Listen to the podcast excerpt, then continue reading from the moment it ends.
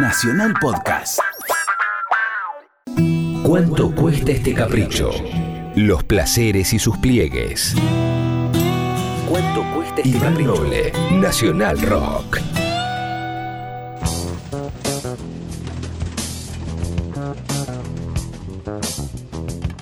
Y ahora vamos a hacer un, un pequeño juego. Vamos a escuchar la misma canción versionada de dos maneras bastante distintas. Vamos a escuchar un clásico norteamericano que es Stand By Me, que casi todos ustedes lo deben conocer de sobra por la versión de John Lennon, pero aquí vamos a escuchar dos versiones, una de un varón y otra de una mujer. Primero, el señor Otis Redding haciendo Stand By Me.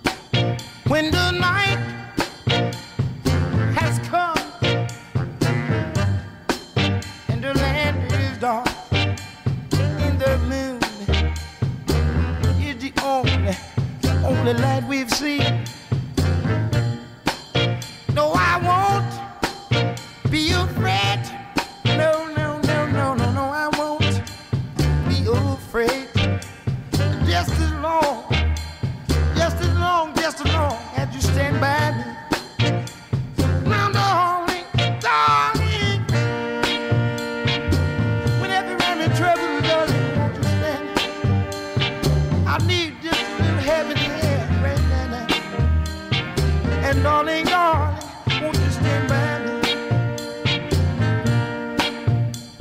If the sky look upon me, tumble and fall, all of the mountain may crumble, may crumble to the sea.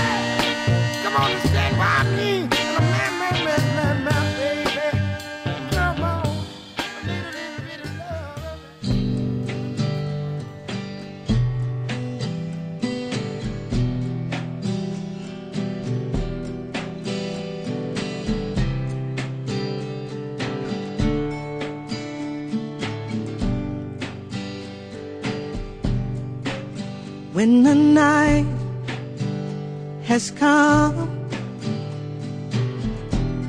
and the land is dark and the moon is the only light we see.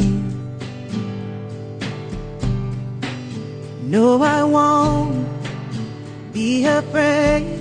No, I won't be afraid just as long as you stand, stand by me. Oh, darling, darling, stand by me. Oh, stand by me. Oh, stand, stand by me. The sky we look upon should tumble and fall, or the mountains should crumble to the sea. I won't cry, I won't cry, no, I won't shed a tear just as long as you stand, stand by me. Oh, darling, darling, stand by me. Oh, stand by me. Oh, stand, stand by me. Whenever you're in trouble, you just stand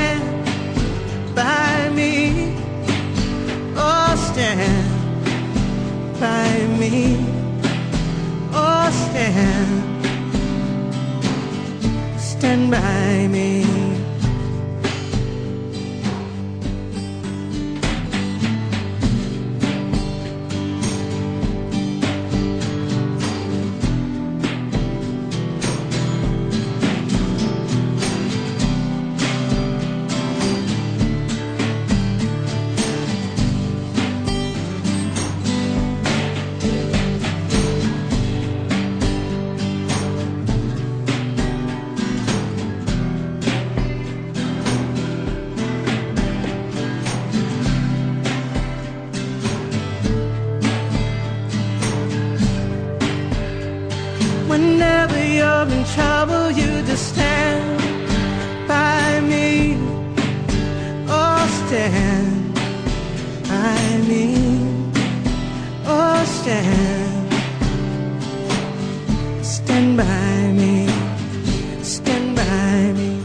Y ahí pasaba la señora Tracy Chapman haciendo una hermosa versión de Stand By Me que también había sido versionada hace instantes nomás por el señor Otis Redding.